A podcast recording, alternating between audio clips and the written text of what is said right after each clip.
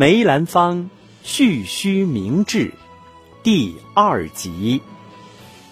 一九三七年八月十三日，日军进攻上海，淞沪战事爆发，日寇很快占领了上海，沦陷区的上海一片混乱恐慌，不是停水停电，就是空袭警报，市民生活的提心吊胆。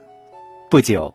得知飞升世界的京剧第一名旦梅兰芳住在上海，日军便派人请梅兰芳到电台讲话，让其表示愿为日本的黄道乐土服务。梅兰芳看穿了日本人的阴谋伎俩，便决定尽快离沪赴港，摆脱日寇纠缠。于是他一边给日本人带口信说。最近要外出演戏，一边携家率团连夜乘船去了香港。来到香港后，梅兰芳深居简出，不愿露面。为了消磨时光，除了练习太极拳、看报纸、看新闻外，他把主要精力用来画画，画技进步很快。他的画题材广泛，有飞鸟、佛像、草虫、人物等。这些作品，家人和剧团人员看到后都赞不绝口，都说给他们带来了许多美感和欢乐。一九四一年十二月下旬，日军侵占香港，梅兰芳担心日本人会来找他演戏，在与妻子商量之后，他决心采取一项大胆举措：留蓄胡子，罢歌罢舞。不为日本人和汉奸卖国贼演出，他对朋友说：“一个演员正在表演力旺盛之际，要蓄须谢绝舞台演出，连嗓子都不敢调，这种痛苦我无法用语言来形容。但是，你别瞧我这一撮胡子，将来可有用处。日本人要是蛮不讲理，硬要我出来唱戏，那么……”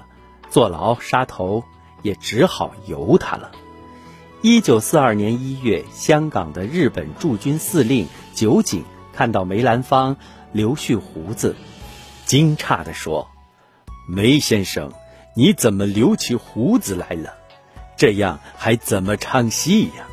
像你这样的大艺术家，怎能退出艺术舞台？”梅兰芳回答说。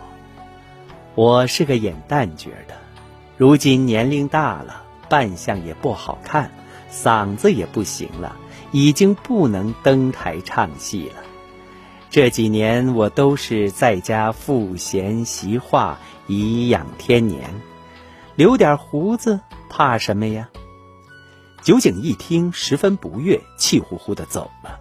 又过了几天，酒井派人通知梅兰芳，一定要登台演出几场，以表现日本统治香港后的繁荣。此时梅兰芳正巧患了严重的牙病，半边脸都肿了。酒井获悉后也无可奈何，最后只好作罢。第二天，梅兰芳感到事态严峻，香港。也成了不可久留之地，于是他立即坐船返回阔别三年之久的上海老家。